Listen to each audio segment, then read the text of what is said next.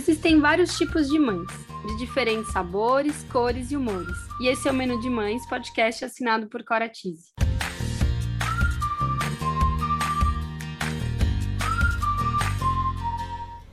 Eu sou a Cora, mãe da Teodora, trabalho há 10 anos no mercado infantil e sou idealizadora do Menu de Mães, onde vou compartilhar com vocês experiências, aprendizados através de reflexões, entrevistas e bate-papos, para trocarmos muitas receitas.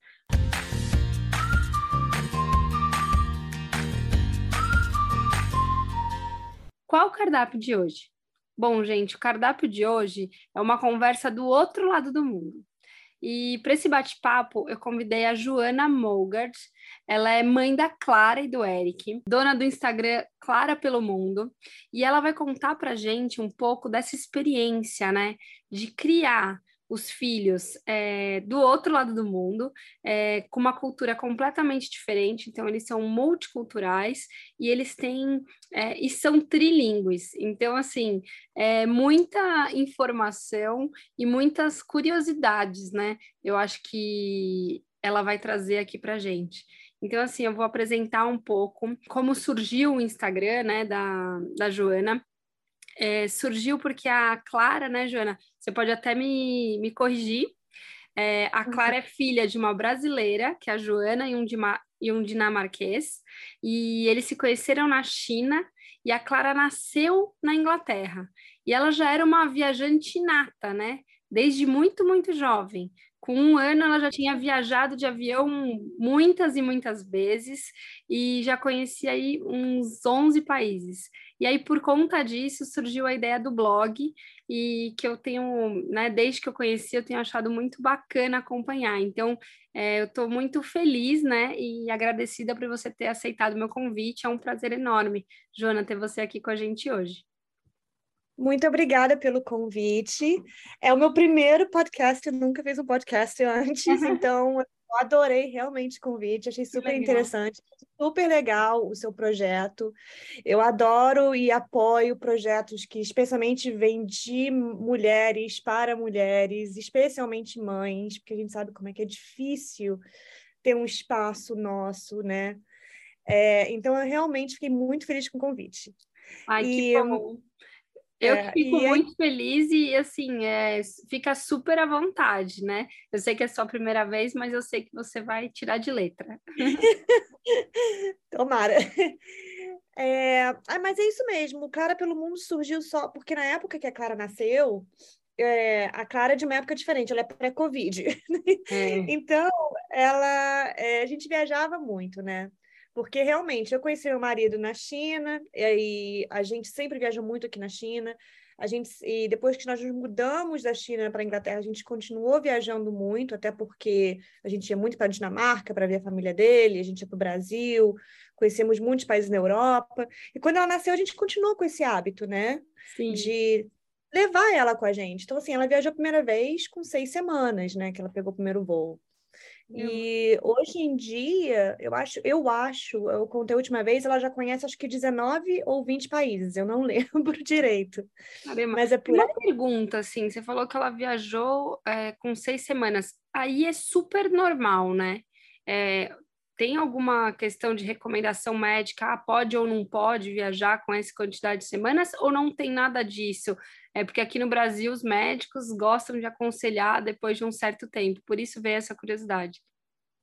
Então, na Inglaterra, não tem nem recomendação para você começar a sair com o bebê. A recomendação é saia quando a mãe estiver pronta para sair, né? Então, é... e o que eu acho ótimo, porque assim, com a Clara, eu saí do hospital três dias depois, e aí com cinco, com seis dias eu levei ela para o primeiro passeio dela. Na época, né, a Clara nasceu de cesárea, né, de emergência. Então, assim, eu não podia andar, não estava andando muito, né? Eu dava umas voltinhas e tal, tava um frio absurdo, porque era novembro, né? Mas isso é super normal. Minhas amigas, tinha amigas inglesas, europeias que saíam já no dia seguinte que saiu do hospital, né? Já estava batendo perto da cidade. Na China, é muito mais parecido com o Brasil. Né? Ah, eles dão uma. Aliás, muito mais radical. Eles têm um negócio chamado Zoyuedza, que é um termo chinês que literalmente quer dizer sentar o mês. E você tem que ficar dentro de casa um mês inteiro, cheia de restrições. Não pode lavar a cabeça, não pode ver televisão, não pode, é, só tem que comer certas coisas. Algumas mulheres que têm mais dinheiro fazem esse Zoiuedza numa ala especial do hospital, que é como se fosse uma hotelaria.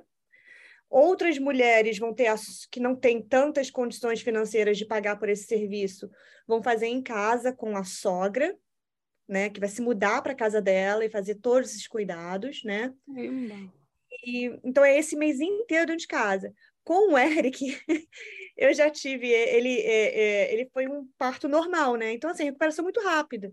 Saí do hospital, com quatro dias, estava andando com ele na rua. Mas, assim, andando mesmo, pela cidade, fui para restaurante. Quando os chineses viam que eu estava com um bebê de quatro dias é, na rua, eles ficavam. Pá, sabe assim, a pessoa nunca, parece que viu um unicórnio. É...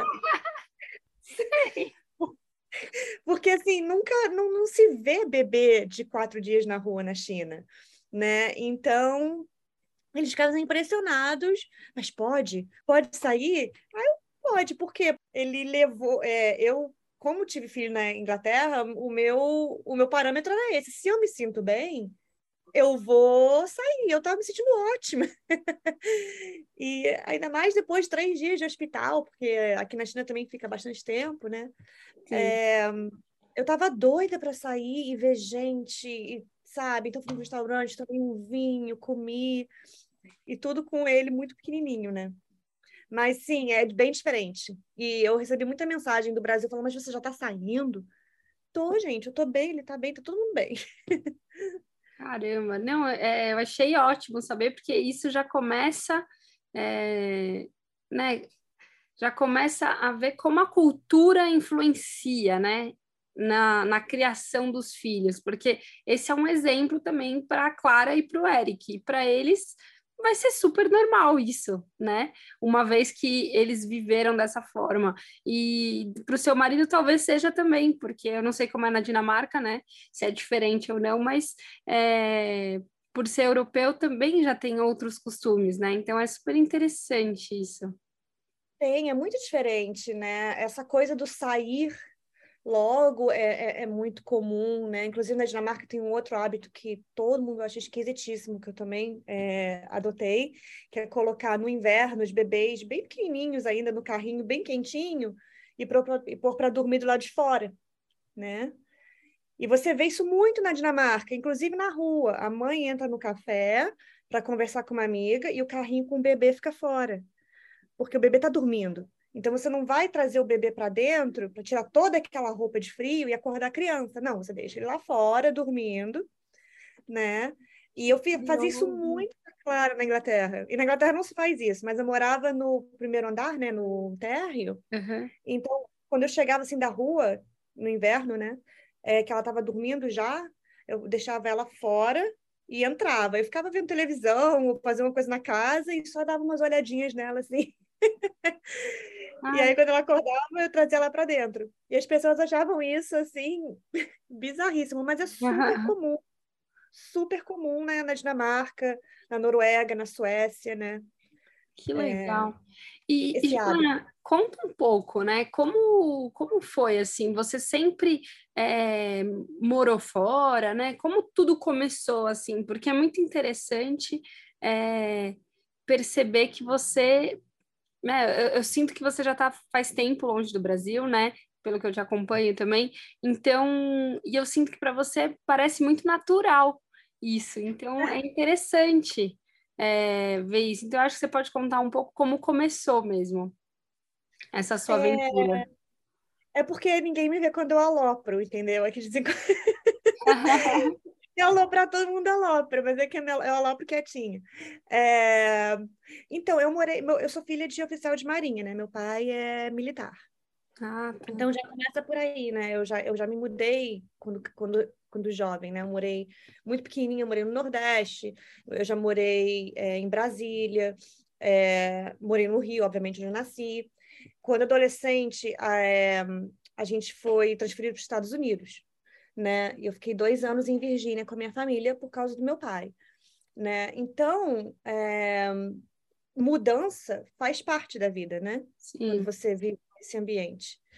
E você acaba, se você cresce nesse ambiente, isso não é algo estranho, né? Eu também cresci muito vendo meu pai viajar, e voltar, e voltar. Então, acho que lidar com saudade, lidar com ausência, é, a gente aprende, né, a, a, conviver com isso de uma outra forma, né? Então, quando eu fui morar na China para estudar, eu estava com 22 anos, foi 2005 que eu saí do Brasil. É, foi engraçado porque eu me lembro de conversar com amigos meus, é, brasileiros, né? Falavam, nossa, esse primeiro mês eu chorava tanto de saudade, não sei o quê. E, e eu, canceriana, que deveria ser, né? Isso nunca aconteceu. Parece que já fazia parte da vida, né? Essa coisa da distância. Sim. E, e, de, e de recomeço, né? E depois que eu saí de, em 2005, eu, eu nunca mais, eu nunca mais voltei para o Brasil a morar, né? Na verdade, eu fui lá temporariamente e eu ia ficar só um ano e acabei ficando sete, né? E eu nunca mais voltei para o Brasil, né? Então, ah, ano, desde 2005 que a minha vida com a minha família no Brasil é, é, ah, essa, essa de, de reencontros, né? Sim. Quando possível. Caramba. E a mesma coisa com o marido, né? Porque meu marido também não mora na Dinamarca. Sim. E aí vocês se conheceram, é... e aí vocês começaram essa vida de conhecer o mundo, né? É, a gente se conheceu em, em Beijing, né? E hum, a gente se em 2008 e nós nos casamos em 2011, né? Ficamos é, 2011. E eu estava trabalhando em Pequim na época, ele também.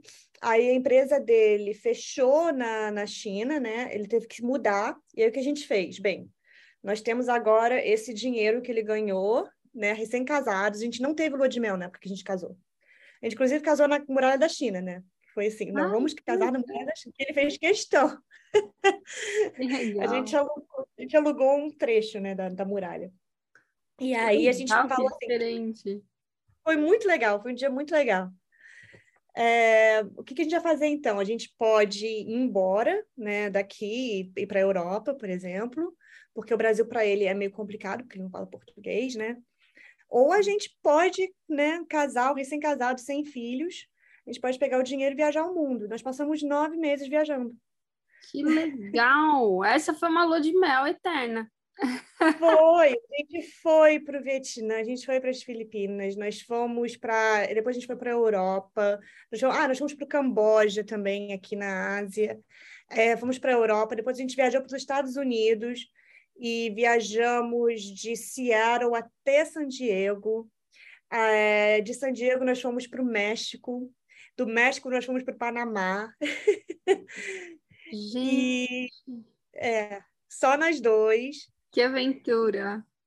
Pois é, porque era quando assim, não que, assim, eu sou a última pessoa a falar que você não pode viajar com filhos. É lógico que você pode, e é ótimo, mas é muito diferente. Com certeza, né? Muito. É outra dinâmica, outra rotina, outro programa, tudo.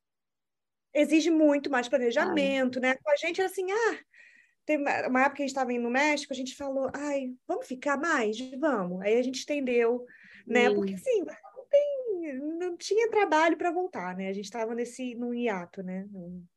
E, e não tinha casa, a gente não tinha casa, não tinha casa para ir, não tinha endereço fixo. Então a gente ia ficando, né? Caramba! E aí, como foi que vocês decidiram é, quando você ficou grávida da Clara, foi algo planejado? Vocês já estavam é, na Inglaterra por um tempo? Como foi? Então, depois que acabou esses nove meses de viagem, o meu marido, como todo gringo, né, queria, tinha esse sonho de viver no Brasil, porque, assim, ainda mais que eu sou do Rio, né, então, assim, aquela ideia de morar, ainda mais ele que é um lugar frio, né, de morar num lugar que tem sol, que é quente, que tem praia, e ele andando de chinelo todo dia, para todo lugar. né? Então, assim, ele tinha muita vontade de morar no Brasil. E eu falava assim: olha, eu amo o meu país, mas é complicado, né? É diferente. Né? Não é ainda mais para um estrangeiro que não fala português, né? Então a gente tentou morar no Brasil. Nós passamos três meses no Brasil. Eu até cheguei a trabalhar, Mas para ele, quando ele viu a oportunidade de trabalho dele, né, é, os salários, as oportunidades, ele falou: é, aqui não vai dar para mim. E aí ele recebeu uma proposta para trabalhar na Inglaterra, numa empresa grande. Ah, que legal. E em Cambridge. Aí a gente Como, pensou assim, cara, em Cambridge. Ah, em Cambridge, que legal. Aí eu pensei assim, bem, é, eu já tinha um mestrado que eu fiz na China, né? E eu falei, bem, essa é a chance de eu fazer é, é, um mestrado ou doutorado, fim foi mestrado mesmo, na Universidade de Cambridge, né? Tipo, sem garantia de que eu ia ser aceita, mas eu apliquei. Sim. E aí acabou dando, acabou dando certo, porque ele foi, a gente foi para Inglaterra, ele foi trabalhar em Cambridge e eu fiz o meu mestrado na Universidade de Cambridge, eu consegui ser aceita.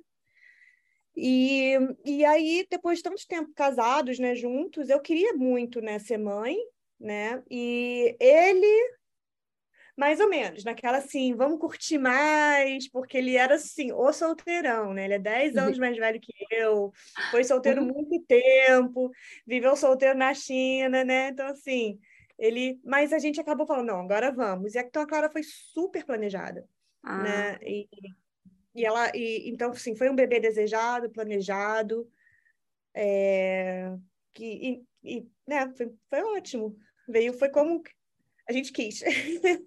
Bom, e, e aí vocês decidiram retornar para a China, né? Depois. E aí, por que vocês escolheram Xangai? A gente, na verdade, não escolheu, né? A gente tinha decidido que ia embora de Cambridge. Inicialmente, a gente ia voltar para Dinamarca, porque Ah, meu- é, eu, eu, eu amo Cambridge, de paixão. Sou louca por Cambridge. Meu marido não gosta da Inglaterra. não gosto. Não, ele não gosta da Inglaterra. Pois é. É, Eu adoro. Pois é, né?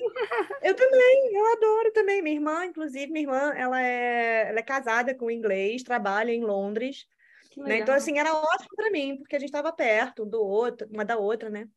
Mas também Cambridge é uma cidade muito pequena, né? Então, eu pensei assim, bem, talvez indo para Copenhagen, é, as chances de trabalho depois sejam maiores também, porque é uma cidade maior do que Cambridge, não é imensa, mas é maior. Né? Então, a gente estava, na verdade, indo para Dinamarca. E aí, quando, no dia que a nossa mudança saiu, isso não é mentira, isso é verdade. O chefe do Thomas liga para ele e fala: Olha, é, você pode me xingar do que você quiser agora. mas e eu sei que você está a caminho de, da Dinamarca, mas a gente precisa de você na China. E a nossa mudança já tinha ido, né? E, e, e aí ele me contou, ele me chamou para um pub.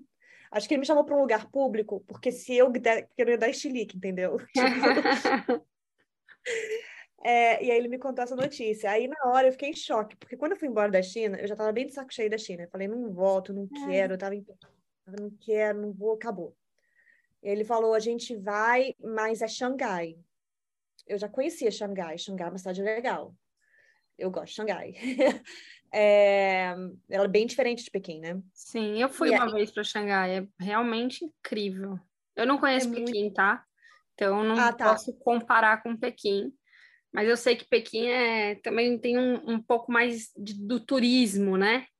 É, mais turismo, tem mais governo, sabe? A mentalidade é diferente, né? É mais assim, aquela coisa. Você E, Xangai é mais- cidade grande, né? Xangai é uma cidade. Nossa, eu achei fantástico. fantástica. Eu não sei em que ano você veio. Que ano você veio para cá? Olha, foi logo que eu casei. Eu fui em 2016. Ah, então você foi agora. É, então, já era uma cidade cosmopolita, né? E, aliás, a cidade sempre foi, né? O histórico, a história de, de Xangai é muito interessante. Sempre foi uma cidade que teve muito estrangeiro, né?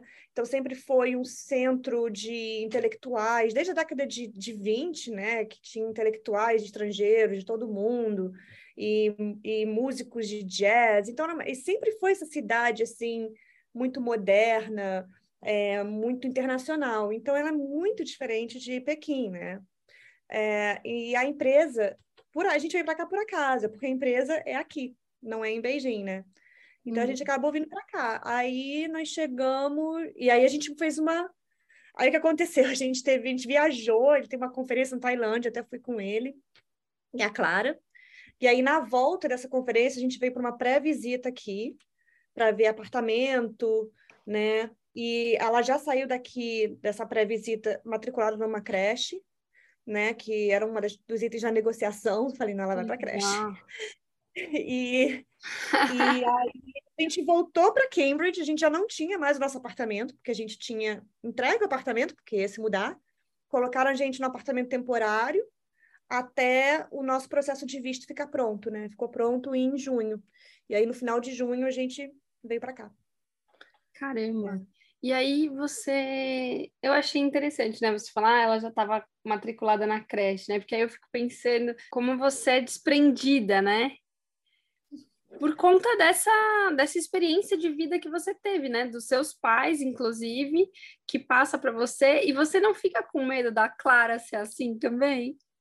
Não, né? Eu, eu torço para que ela seja assim. É. Eu quero que a Clara seja uma criança sem, sem culpas, sabe? É, leve, né? Lógico. Eu, eu acho assim, eu acho que é, como mãe, a gente, e como mulheres, nós somos criadas assim para sentir culpa. tem muito disso, né? Não tem Sim. muito caminho certo, né? É, não há nada que a gente faça que não venha com culpa. Se você fica em casa o tempo todo com seu filho, você não está dando espaço para ele crescer. Se você manda para a creche, você está largando seu filho com estranho. Então, é. assim, não tem. Está sempre sendo julgada e sempre é. cobrada, né? De Isso. várias formas. É bem. É muito chato. É uma pressão muito grande da sociedade em cima é, das mulheres, né? É, é isso, é isso mesmo.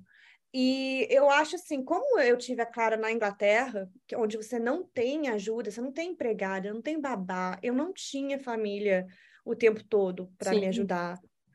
Então, assim, quando ela tinha um ano e dois meses, é, eu falei que eu precisava respirar um pouco. Então, assim, oh. eu coloquei ela na creche três vezes por semana, integral, e eu tinha esses três dias para mim, né? E o, mas assim, para mim é, tinha que fazer as coisas em casa, né? Não tem assim. E meu marido viajava muito, ele estava fazendo mestrado, e o mestrado dele era na, na Ásia, né? Então, é, ele viajava muito para o mestrado, viajava muito para o trabalho. Então, eu ficava muito tempo sozinho com ela. Então, era importante dividir um pouco. E, e, a, e, eu acho que a minha, a minha filha já nasceu criada, e acho que isso ajudou também, que minha, é, é que ela não teve problema de adaptação. Ela simplesmente foi. É, eu acho que já é um pouco disso que você tem passado para ela, né? Eu não, eu te fiz essa pergunta porque eu fui criada também de uma forma bem livre, sabe? Eu sou a terceira filha da minha mãe e e do meu pai, né? E, e nossa, eu, eu, eu sempre me senti muito livre. Meus pais sempre viajaram bastante também. Meu pai tinha que trabalhar muito, é, então ele estava sempre viajando ou trabalhando bastante. Minha mãe tava, era mais presente, mas mesmo assim ela acompanhava bastante ele. E eu sempre achei isso super natural e admirava, sabe? Gostei muito mas eu percebi que quando a Teodora nasceu, apesar de eu apesar de eu, de eu ser super a favor, eu não senti da mesma forma. Não foi tão fácil para mim. É, às vezes que eu que eu tive essa experiência, né? Apesar é que a pandemia veio e também tudo mudou. A gente acabou ficando muito tempo é. em casa, isolado. Mas é, fora isso, a gente aproveitou bastante, né? Em vários sentidos. E, e, e na hora que eu decidia aproveitar, era fácil, mas antes de tomar a decisão, eu ficava assim, nossa, ansiosa, e eu percebi que eu não era tão parecida com os meus pais. Talvez mas porque era minha primeira filha, eu não sei, eu não sei, mas assim, eu, eu fiquei, achei muito interessante você ter falado isso, eu acho super bacana. Inclusive, acho que é muito pessoal, né? Minha irmã colocou também na escolinha com um ano, é, uhum. porque ela queria voltar a trabalhar e ela preferia assim do que aqui, aqui em São Paulo, né? No Brasil é muito comum ter babá, mas ela preferia que a criança tivesse na escola. Então, assim, é muito é, de pessoa para pessoa, cada caso, e eu acho super comum que uma pessoa que mora fora tenha é, essa rede de apoio, já que ela não tem a família muitas vezes, né? A gente tem que arrumar rede de apoio. Exato. Né? A gente arruma onde tem. é, mas essa questão da, de deixar né, na escola, a minha mãe diz que. É, é, comigo foi muito diferente, porque minha mãe, a minha mãe diz que eu era hiper grudada. Eu tive uma das adaptações escolares mais difíceis da história, diz ela. Caramba. E ela também nunca gostou de deixar a gente com. Ela acho que ela nunca deixou com ninguém que ela não conhecesse. Era só a minha avó ou a empregada. Eu já deixei a Clara com babysitter que eu não conhecia né? Assim, de um serviço de babá, mas que assim, eu não conhecia a pessoa, eu conhecia a pessoa na, no dia, né? Sim. E a minha mãe ficava assim, nervosa, isso você vai deixar com uma estranha, uma estranha. Era, mas não era, né? E eu fiz isso na, em Singapura, quando a gente viajou, porque eu tomei a formatura dele lá, né, do mestrado. E aí eu queria ir na festa, contratei uma babysitter e a Clara ficou de boa. E fiz isso na Tailândia, quando a gente viajou de novo, e eu queria sair com à noite também, contratei um serviço de babá todos os dias à noite. A, a babysitter vinha no mesmo horário, no happy hour, que era ótimo. Aí pegava a Clara, aí eu conseguia. Mas assim, o que acho que me ajudava, como estou dizendo, é que a Clara ficava, ela não tinha, ela não chorava quando deixava ela com outra pessoa, sabe? Se ela sofresse, teria sido diferente. Eu acho que eu senti, sabe, aquela culpa. Mas ela ficava tão bem com, na escolinha ou com outras pessoas que eu não sentia culpa. Até acho que ela gostava, sabe? Sim. Não, isso é ótimo. Eu acho que é, é muito bom. Se você tá bem e ela tá bem, né, seu marido, eu acho que é assim mesmo. E, é. e me conta uma coisa, né? Como foi, então, voltar para Xangai agora nessa estrutura totalmente diferente, né, de quando você saiu da China, porque agora você tinha essa estrutura familiar, né? É, então, eu imagino que foi completamente diferente. Você começou a falar em relação a isso da creche e, e o que mais você sentiu assim? Ah, foi tudo muito diferente. Quando eu fui para a China, primeira, quando eu vim para a China a primeira vez, em 2005, era outra China. E eu fui para Pequim, né, numa, numa vizinhança em Pequim que era super pequena é, não super pequena, enorme, mas com uma, uma população estrangeira muito pequena, ninguém falava inglês, eu não falava uma palavra de chinês. É, quando eu cheguei aqui, eu já tinha sete anos de China, eu já falava mandarim, é, eu vim com total apoio da empresa, então tinha gente ajudando a gente a arrumar apartamento, tinha um motorista já é, aqui é, para trabalhar com a gente, né? Eu logo arrumei uma, uma empregada, né? Que a gente chama aqui de AI, que é tia, né? Que é a fã que está comigo até hoje. Eu dei uma sorte danada, porque de cara eu arrumei a melhor pessoa para me ajudar, porque eu, sou, eu amo a fã. Que meu braço direito, esquerdo, perna direita, perna esquerda. E então, assim, foi uma adaptação muito mais tranquila, né? Assim, só o fato de você ser uma cidade mais cosmopolita, de você já falar a língua, né? De você ter o apoio da empresa, é, foi muito mais tranquilo. É, e com a Clara, ela chegou, era julho, e a escola só começava em setembro. A gente estava em casa temporária, num hotel, né? E aquela coisa, isso achei difícil, né? Porque apartamento em cidade grande, um calor infernal, porque aqui faz muito calor no, no verão, e eu sem saber o que fazer com a Clara, porque em Cambridge tinha várias coisinhas para você fazer com criança, né? Sim. Inclusive, o governo oferece atividades de graça ou muito baratinhas, né, para mães ou pais e filhos. E eu falei, cara, o que, que eu vou fazer? Aí eu descobri que a escola tinha uma é, colônia de férias. Isso era numa sexta-feira. Aí eu liguei e perguntei: vocês têm colônia de férias? Temos, tem vaga? Tem. Quer começar quando? Segunda-feira. e aí, na segunda-feira, num país completamente novo, lá fui eu com a cara, com dois anos e meio, e bot... entreguei ela na, na creche, na creche nova. E aí eu fiquei ali na vizinhança, né? Porque eu não sabia se ah, vai que, né? Porque eles falam inglês, mas também tem chinês, e a gente nova, e e é país novo, e eu fiquei ali num café perto da escola, liguei para a diretora, ela falou, não, ela tá ótima. Aí eu fui para casa e, e ela foi. Foi ótimo, foi muito tranquilo. Maravilhoso. Isso acho que facilita, né? É, você tá tranquila ajuda também a criança a se adaptar de uma forma tranquila, né? É, eu, apesar de ter sentido essas coisas, né, que eu te falei, que eu não me identifiquei tanto com, com os meus pais, eu eu sou muito tranquila quando eu tomo a decisão, sabe?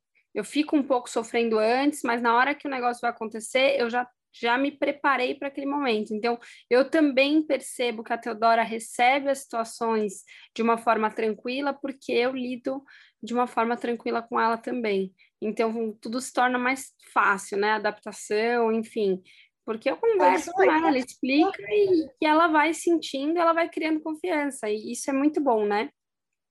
É muito bom, é muito é. bom. Eu acho assim, quando, ah, eu acho que você, os dois, a criança e a mãe, tem que estar à vontade, né? Sim. Não adianta, né?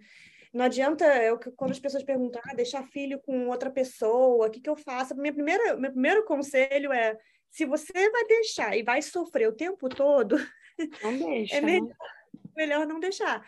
Mas é, eu acho que é isso. Como a Clara, é, a Clara tem essa personalidade, é, foi mais fácil. Se ela fosse que nem eu fui, por exemplo, que uma criança grudada, que não. Talvez eu fosse diferente, sabe? Eu acho Sim. que eu respondi também a ela, né? Sim. Não, eu acho que isso isso é ótimo, né? Uma coisa que eu acho que é interessante, né, você falar é quais foram as suas expectativas, né, quando você foi é, fazer toda essa mudança, né? E o que superou ou que não atendeu do que você já tinha vivido aí?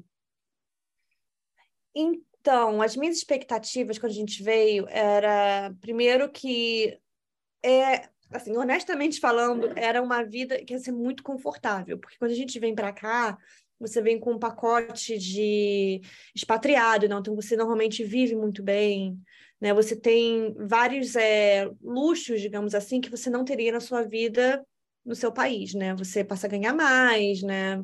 Mora melhor, então assim pode juntar dinheiro o que então assim para a gente significava também poder sair daqui podendo ter um comprar um apartamento na Europa daqui a um tempo né quando a gente for voltar né? Então isso era uma expectativa expectativa de uma vida é, confortável.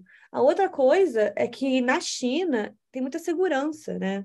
Então assim você tem uma vida com muita segurança né? Você pode sair tranquilamente à noite de dia com joia sem joia né? Seus filhos vão estar seguros, né? Você não tem assim, eu diria que é mais seguro até que na Europa, né? Você não vê violência no dia a dia como você viria em outros países, né?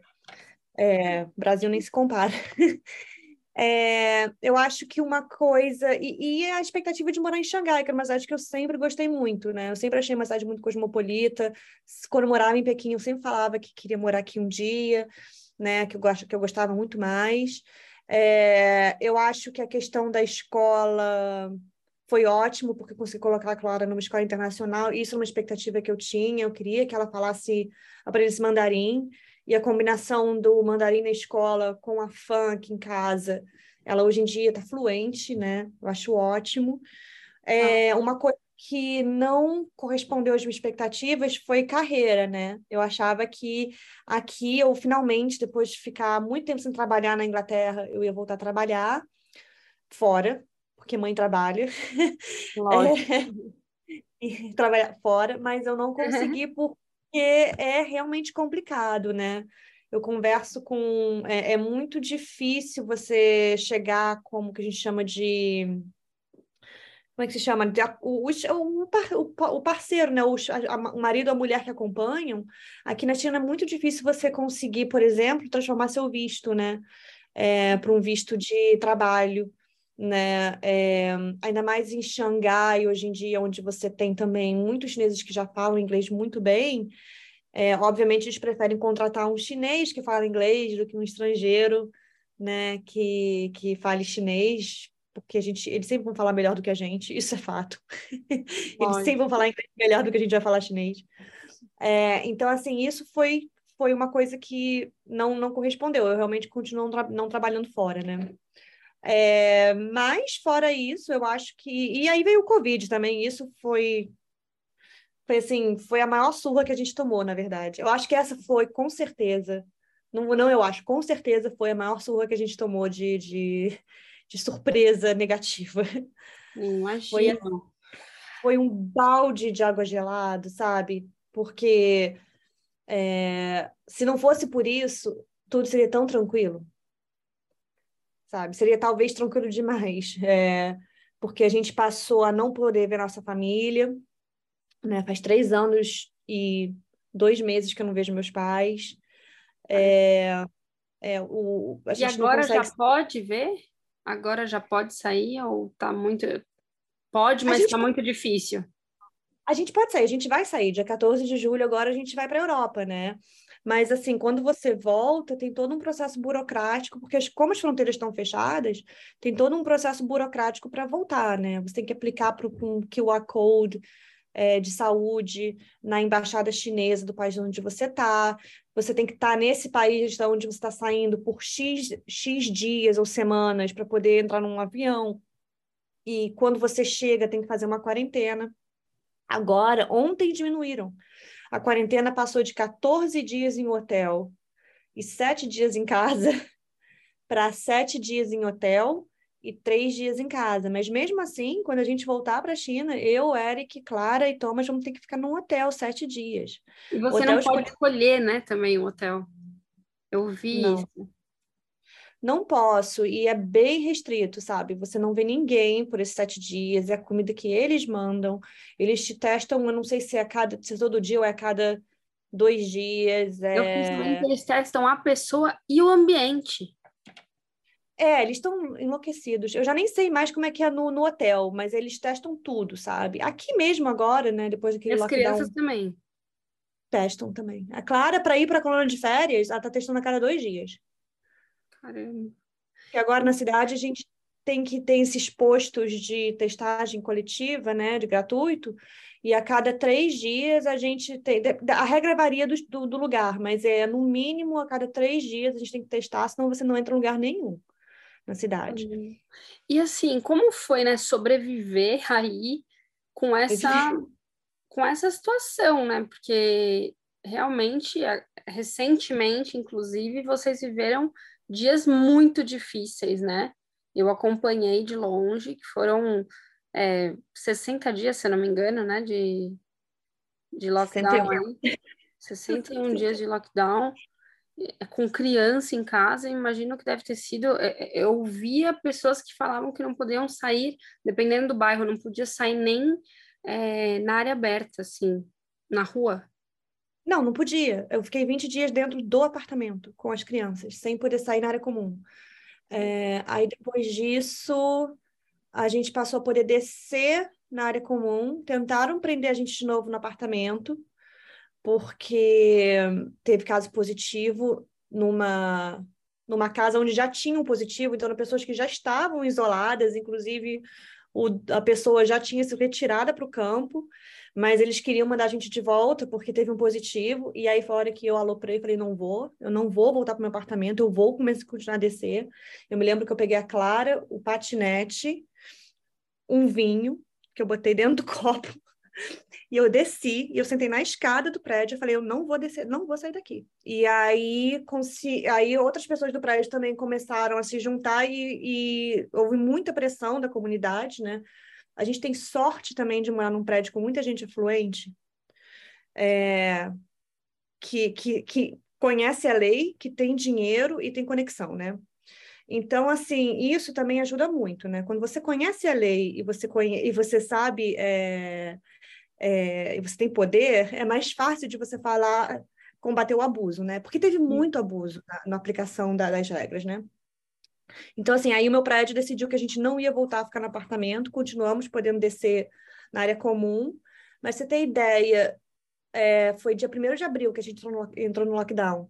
Eu só botei meu pé na rua no dia 6 de maio. Eu fiquei um mês, mais de um mês dentro do meu, do meu condomínio. Né? E quando eu saí, que a gente já poderia sair, porque a regra geral era que depois de 14 dias sem positivos na sua comunidade, você podia sair na rua. Mas o nosso neighborhood committee, o nosso comitê residencial, queria que a gente continuasse preso. Eu falei, mas não vou. Aí eu, de novo, peguei o patinete, peguei a Clara e fui para a rua. E segurança do prédio, assim, você não pode, porque a polícia tá ali na rua. Eu falei, bem, se a polícia tiver um problema, eles que venham falar comigo. É, o resultado é que nunca tive problema com a polícia. É, a polícia sempre foi muito mais tranquila do que o segurança do prédio. E a partir do dia 6 de maio a gente começou a sair, mas tudo fechado. Tinha. Como é que fala aquele negócio? As ruas bloqueadas com, com aquelas barreiras, né? Era. Eu vi era imagens assim muito tristes. Era bizarro, era bizarro. Mas assim, eu tive amigos que tiveram apartamento fechado com grade. É, gente que ficou, amigos que ficaram 50 dias dentro do apartamento com criança sem poder botar a cabeça para fora, né, ah. da, da janela. Então, assim, foi punk, né, e, e, e teve, difer e foram diferentes níveis de, de privação, porque nós fomos uma das melhores situações que eu vi. Porque, como eu disse, a gente mora numa área legal, nós temos vizinhos muito bem informados, né, que conseguia negociar e que, e que sabia o que, que era lei e o que, que era abuso do comitê residencial. Mas para a maioria das pessoas não é o caso. Né? Eles ouviam que não podia, não pode, não, não questionavam. Então, assim, foi foi bem punk, sabe? É, a gente não conseguia comprar comida no começo, eu não conseguia achar fralda para o Eric. Teve um dia que, logo no começo, assim, que me tranquei no banheiro, eu chorei tanto, tanto, tanto, porque foi o dia que eu descobri que a gente ia ficar preso, acho que 20 dias dentro de casa, podendo estender por mais tempo, né? E aí, com o tempo, fui aprendendo que nem tudo era o que parecia ser, né? Que muita coisa era realmente abuso do comitê residencial, né? Porque eles tinham, assim, a, a, o governo central dá ordem, não queremos Covid. Aí, então, assim, às vezes, muitas vezes que os comitês estavam fazendo, eles estavam sendo muito mais restritos, muito do mais severos. Do governo. Isso, e rolou muito abuso de poder, assim, né? Porque eles, eles ficavam desesperados, eles viram a pressão de, de não ter caso de Covid, e aí botar todo mundo dentro de casa, né? É, sem, sem poder. Porque em 2020, quando, quando estourou o primeiro Covid, eu perguntei como é que foi aqui em Xangai. Xangai nunca teve lockdown geral, porque eu não estava aqui, eu estava nas Filipinas, eu fiquei presa com a minha família nas Filipinas. É, é, a gente, é, quando estourou o Covid aqui, a empresa do meu marido recomendou que nós fôssemos evacuados, ficássemos fora, porque ninguém sabia o que, que era Covid, né? Ah. Então, eu não estava aqui, eu só voltei em março. Né? E, e, então, eu perguntei como é que foi. Eles falaram, bem, o Wuhan ficou em lockdown. Mas Xangai, eles, é, foi como foi na Europa e no Brasil. Você ficava em casa, mas podia ir ao mercado, podia ir à farmácia, né? O que aconteceu aqui, agora, esse ano, foi em consequência, isso é uma opinião minha, uma análise minha, não do Covid, mas da política de zero casos. Eles tinham uma pressão de mostrar que a política de zero casos funciona, hum. né? que é a melhor opção. Então, assim, tinha que dar certo a qualquer custo. E, e, e, aí rolou um. Foi muito mais restrito do que quando estourou o Covid, quando ninguém sabia o que era. É, COVID, porque, né?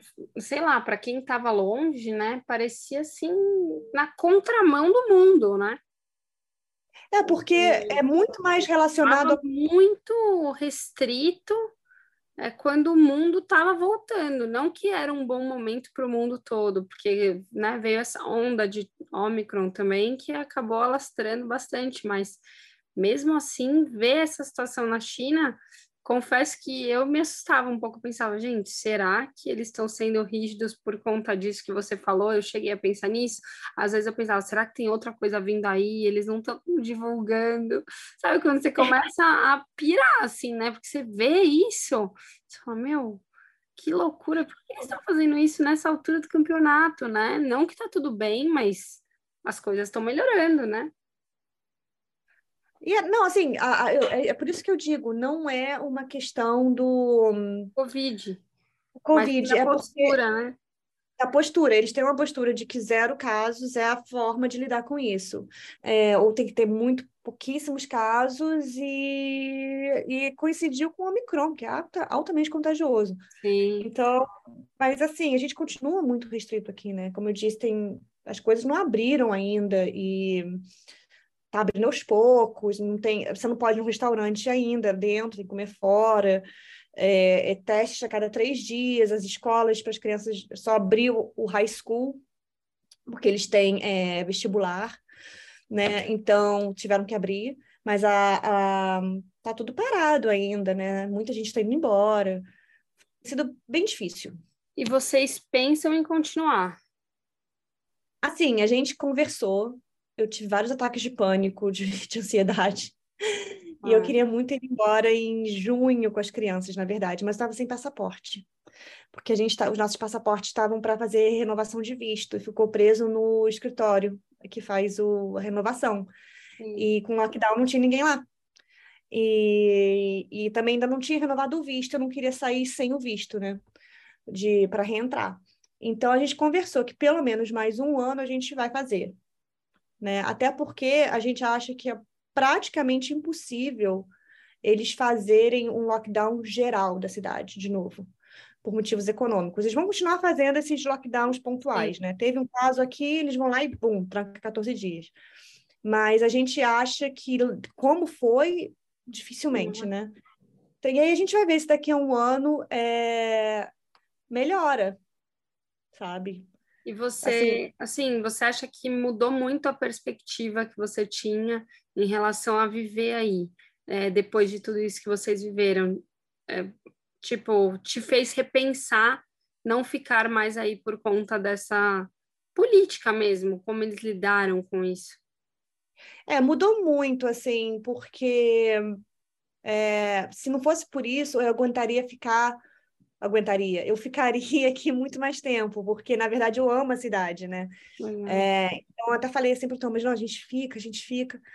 Mas o zero caso, se arrastando do jeito que está, é, não podendo ver minha família, tendo que fazer quarentena, não podendo viajar pela Ásia, que é uma coisa que eu adoro fazer, é, isso realmente muda é, a perspectiva, sabe? De você, quanto tempo você consegue ficar, viver assim né? Sim. E, nessa, e nesse constante estado de estado de medo também, porque é, você não, se você pega Covid, você vai para um campo de Covid, né? Se você... filhos, né? Sem seu marido. É, e se você tem, tinha esse. Agora eles não estão mais separando criança, mas estavam. Ai, bom, graças a Deus. Eles pararam com isso, mas no começo estavam separando. Então, assim, é... É, e, e, a questão de não poder ver família, né? A família não poder vir para cá, até pode, mas a família tem que fazer a quarentena quando entra, né? Então, quer dizer, é, é, é complicado. Então, isso realmente. E o negócio de viver com medo, da escola fechar. Se alguém no meu prédio pega Covid, eu fico 14 dias trancado dentro de casa. Né? É, a gente fica assim, será que, que dá para fazer um plano para a semana que vem? Se ninguém pegar Covid, dá. Então, isso realmente é, me desanimou, né? Esse, esse estado de tensão, né? Com certeza, não, acho que todo mundo, né, passou por momentos muito difíceis, mas realmente, é, eu acho que esse, essa tensão, essa dúvida, essa insegurança que a gente fica a todo momento, meio que num estado de alerta, né? É, não dá para viver a longo prazo desse jeito, né? Você não vive é. saudável, é, de, é muito ruim, inclusive para as crianças, né? Porque elas sentem isso, né? Elas podem às vezes não compreender na totalidade, mas elas percebem, né? Elas sentem. Elas percebem, com certeza percebe, é, porque a Clara fala coisa tipo, quando o vírus acabar, a gente faz isso, quando o vírus acabar, a gente faz aquilo. A gente até conseguiu proteger ela é, do do estresse, né? Quando começou a poder descer na, na área comum, que ela podia brincar com as amiguinhas, a gente tem uma área comum no prédio, prédio bastante grande, ela até conseguiu, a gente conseguiu que as crianças tivessem uma vida normal. Uhum. Mas esse negócio de põe tira da escola, né? Aí ela perdeu vários amiguinhos agora que foram embora da China, porque os pais desistiram, sabe? Não querem mais viver assim. Então, é, várias escolas estão perdendo professores também. Então, é, é, acaba gerando tantas mudanças na, na vida das crianças, né?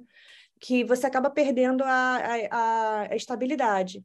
Por outro lado, ir embora agora também ia ser complicado, porque a gente não tem para onde ir. A gente, a gente não tem um apartamento esperando em Copenhague, a gente não tem uma escola é, para Clara é, matriculada, né? Então, assim, seria também tirar ela daqui de uma situação que não está ideal para uma outra situação de também de instabilidade é, num país novo. Então, assim, também não dava para ir embora. Não, com né? certeza. É muita. É, tem que pesar muito para tomar certas decisões, né? É isso que você falou lá atrás. Uma coisa é você e seu marido, quando vocês estavam vivendo, vocês tomarem uma decisão e encarar aquilo. Outra coisa é encarar isso com criança. Você tem que estar um pouco mais preparado e, e ser um pouco mais previsível para passar isso para a criança, senão é uma loucura, né? É porque as pessoas me escrevem no Instagram, vocês não vão embora, vocês não vão embora, gente. Não é assim, né? Não é, ah, tá bom, tô arrumando minha mala aqui, tô indo embora, né? Tô indo embora, é, pra simples, onde? Né? Pra onde primeiro, né? Porque, assim, meu marido não podia ir, eu teria que ir sozinha primeiro. Aí eu vou pra onde? Aí eu vou pro Brasil, tá ótimo. Mas ah, vejo meus pais, passo férias, mas ali não é minha vida, né? Não, que, cadê a, a, a rotina da Clara? Cadê a escola? Cadê os amigos, né? Eu não, não cadê o pai, mais... né? Cadê o pai? É, cadê o pai? Cadê o pai? Exatamente. O pai não vai poder ir para o Brasil. Assim, eu iria para lá para passar umas semanas, mas depois eu vou fazer o quê, sabe? Então, assim, eu, eu não era tão simples. é isso que eu estava tentando explicar às vezes. Ah, vai embora, vai para o Brasil agora, gente. Não... Vai para o Brasil o quê? Meu marido larga o emprego aqui no meio, porque ele tem uma posição alta, então larga o time dele, larga a equipe dele, e vai para o Brasil fazer o quê? Sim. É, não. Vai viver de quê? Não, tudo isso tem que pensar muito, né? Muita coisa envolvida. E, e, e, assim, como é o contato da Clara, né, com a cultura brasileira? Caso ela viesse para o Brasil, quando ela vem, por exemplo, ela tem esse contato? Você traz isso bastante para ela? Eu tento, né? Assim, na Inglaterra era mais fácil, porque eu tinha muitos amigos brasileiros, né? Tinha uma comunidade brasileira bem grande, né? Aqui é menos, né? Então eu sou a porta de entrada. É, a última vez que ela foi no Brasil foi em 2018 para 2019. Então ela não lembra, mas a gente tem uhum. sempre foto, assim, que a gente coloca umas fotos na televisão, aí fica Sim. trocando, sabe? Sim. E aí ela vê, ah, esse é o Brasil da mamãe. Eu ligo muito para os meus pais, ela chama vovô, vovó, né? Ela sabe o que é uma bandeira do Brasil, porque ela tem um chaveirinho do Brasil e ela conta na escola, esse é o Brasil da mamãe. Ela tem um certo orgulho da língua dela, do português, porque ela fala, eu sei falar português, que é a língua ela da minha mãe. Bem? Ela entende bem, mas ela não fala, ela não gosta de falar. Eu acho que é porque ela não tem prática. Sim, é... Normal, né? Mas, assim, ela. Mas, mas ela não é uma criança, assim, brasileira, né? Tipo. É, é, ela teria dificuldades na escola se ela fosse agora. Ela teria muita dificuldade de comunicação. É, ela ainda não, ela não gosta muito de falar. Mas assim, é, eu tento passar o máximo que eu posso. Eu compro livro em português no Taobao, que é o nosso, como se fosse um Amazon, né? É o, Ali, uhum. é o AliExpress, né, daqui é o nosso local, né, o uhum. AliExpress estrangeiro. É, e eu compro o livro em português, porque eu descobri que muitos desses livros brasileiros são impressos aqui na China e depois mandados para o Brasil. Então, assim, eu acho em preços bons até. E eu, eu leio para ela em português, mas é o que eu consigo fazer, né? Eu sou, eu sou sozinha para passar tudo. Sim, é difícil, Sim. né? Não é, não é fácil, ainda mais que seu marido também é estrangeiro, né? É, então, é. acho que isso dificulta quando são dois pais é, de uma mesma nacionalidade, acho que facilita bastante, né, nesse sentido de passar a cultura. Fora Com isso, certeza. são muitas culturas. E você acha que a, é, a Clara hoje, né, o Eric ainda é muito pequeno, mas você acha que a Clara hoje tem mais afinidade com a cultura é, chinesa ou com a inglesa, por exemplo? É a chinesa, com certeza. com certeza. Quando eu chego, é, ela. Assim, aqui é muito internacional e ela vai para uma escola internacional. Então, assim, ela não tem. É, é, é uma mistura, né? Mas Sim. É, ela tem um sotaque muito americano, porque o professor dela é americano. E a professora dela, antes dele, era americana também, então ela fala com sotaque super americano. Ela chegou aqui com sotaque britânico, quando eu tinha dois anos. Uhum. E trocou, mas se você for ver as coisas que ela gosta de comer, ela gosta de comer comida chinesa, né? Ela, ela mistura, ela usa palavras chinesas no, no, no vocabulário dela. né? É, ela não sabe direito o que é uma igreja, mas ela sabe perfeitamente bem o que é um templo budista. Isso é muito engraçado, porque a gente sempre viaja muito na Ásia, né? Então, assim, ela ia para Tailândia, ela vê, ela sabe que, que, que, que ele tem um Buda, que tem que fazer, ficar em silêncio, ela sabe que tem que tirar o sapato. Então, assim, ela é, é muito engraçado. Ela veio a pouquíssimas igrejas na vida, mas templo budista ela já foi a muitos. né?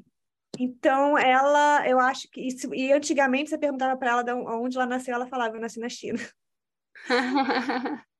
que bonitinha. Ai, muito.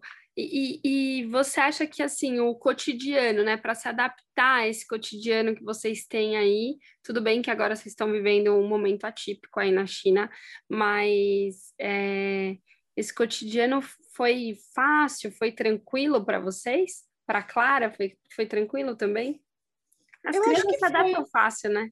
Ela se adapta fácil, e como eu disse, como a Clara entrou logo na semana seguinte que chegou aqui na colônia de férias da escola, quando ela começou a escola, oficialmente em setembro, já não era mais novo, né? Já já estava naquele ritmo de creche. Então, assim, ia para a escola, ficava lá o dia todo, aquilo aí era uma estabilidade. A gente buscava ela.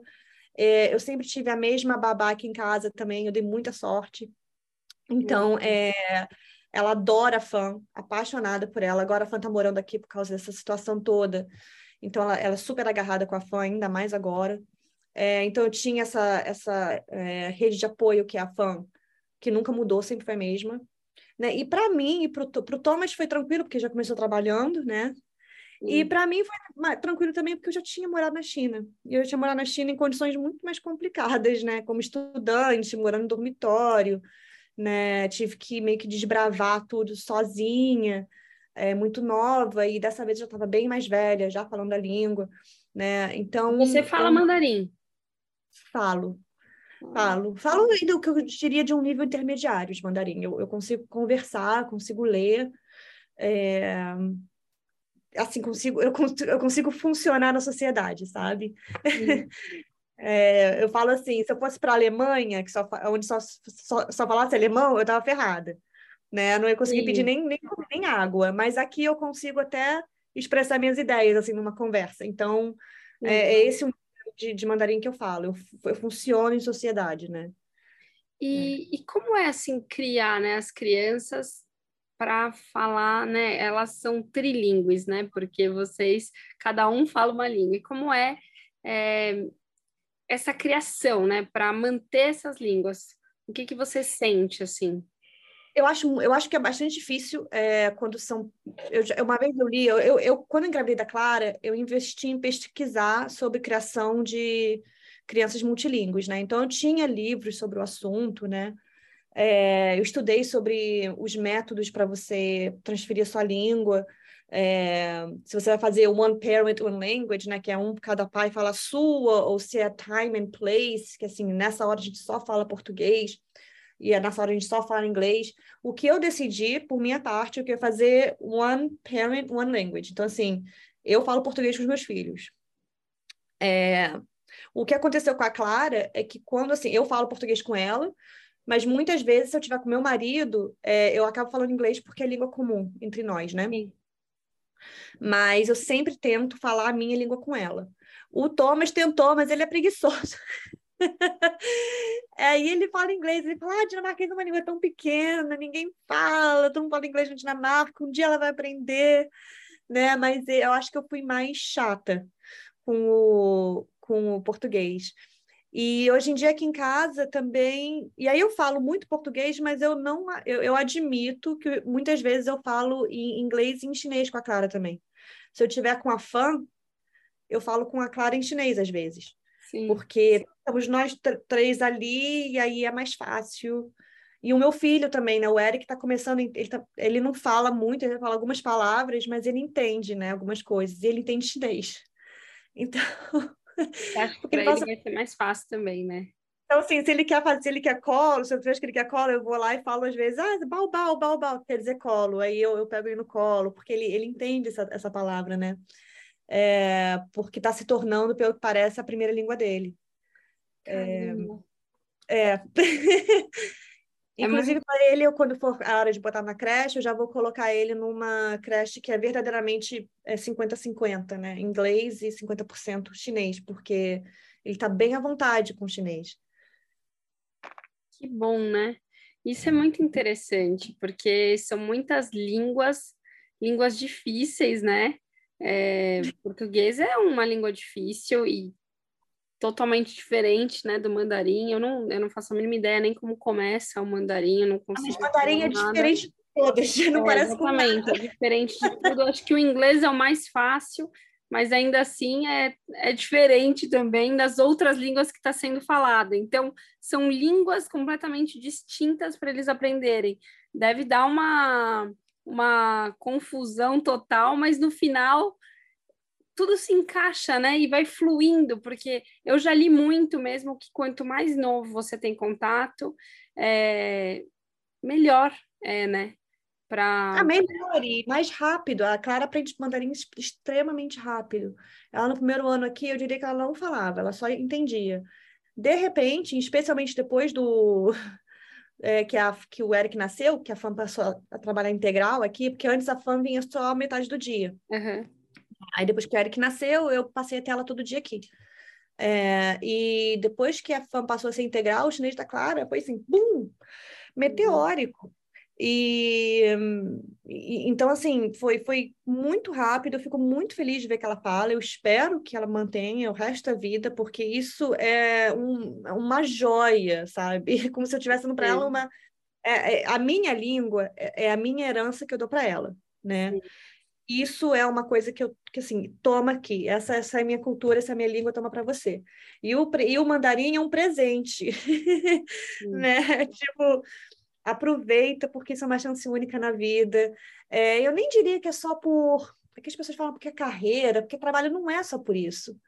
É pela possibilidade de entrar nesse mundo que é a China, é, que pouquíssimas pessoas no Ocidente têm a oportunidade. E ela vai poder conhecer esse mundo sabendo a língua deles. Quer dizer, olha que coisa maravilhosa que é, né? Então, eu espero, inclusive, se a gente for para a Europa, já, já sabemos que ela vai ter um professor de chinês ou professora de chinês lá, né? Que a gente vai arrumar. Que legal. Olha, é muito legal ver a forma que você né, lida e a forma que você pensa. É, eu, eu, eu admiro é, a forma que você traz essa essa vivência, né, multicultural para os seus filhos é, de uma forma leve, né, de uma forma é, rica, sabe? É, essa forma mesmo que você falou para ele, como se fosse um presente e é um presente mesmo. Você valorizar todas essas oportunidades, todas essas oportunidades, né, que vocês estão dando para eles. Então, admiro muito, muito isso e assim adorei nosso bate-papo. Eu acho que, por fim, Joana, eu queria saber assim, como você se enxerga, né? Você e sua família daqui a alguns anos. Eu acho que a gente vai continuar tendo essa vida é, de morar fora, né? Eu espero que a gente consiga, né? É, morar em outros países com as crianças, né? É, que eles tenham maior acesso ao, ao mundo, né? Que esse mundo seja aberto a eles. É, e, e, é isso, né? Eu não, eu não tenho, eu não faço planos assim muito a longo prazo, não, porque, né, eu já vi Tem muito planejamento. Viver muito... um dia de cada vez. Um dia de cada vez, mas eu espero que a gente continue podendo viver por aí, né? Vivenciando é, é, diferentes experiências né, em diferentes países.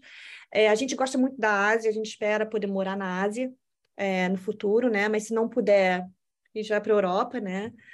É, mas é isso, e eu espero que eles cresçam felizes e saudáveis. Eu acho que é isso que é mais importante, sabe? Não importa onde você esteja, o importante é que eles tenham um ambiente em casa que seja seguro, que seja cheio de amor, que seja é, alegre, né? E aí não importa muito onde você está.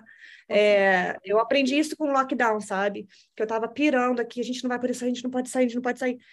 Mas as crianças estavam bem porque a gente criou um ambiente aqui que era é, estável, né?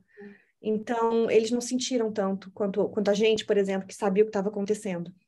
É, uma hum. coisa que né, isso vai muito de encontro ao que eu senti na pandemia, foi porque a gente às vezes é, tá olhando muito para fora, mas a gente olha para dentro e ainda com uma criança em casa, a gente tem a oportunidade de ver e valorizar as coisas mais simples que existem. Então, eu, graças a Deus, vivi essa experiência com a minha filha perto de mim, porque ela me trouxe as coisas mais simples é, e isso tornava meu dia mais leve, mais fácil é, de lidar com aquela situação tão, tão angustiante, né? E triste, e aquilo me dava muita esperança, sabe? A pureza das crianças. É isso, não precisa de muito, elas já estão alegres, elas já estão felizes, já estão aprendendo. Então, assim, que, que grande oportunidade, né? Apesar de tantas dificuldades que foram esses anos aí. Mas é, fico feliz de ouvir você falar isso, porque eu acho que a gente está em lugares diferentes, mas a gente está captando coisas é, essenciais, né? Exatamente. Isso. Ai, mas foi um prazer, Joana, um prazer enorme. Obrigada mesmo. É, adorei esse bate-papo com você, conhecer um pouco mais é, né, da cultura e, além disso, saber um pouco como foi vivenciar todos esses momentos é, de um ângulo tão diferente do nosso aqui, né?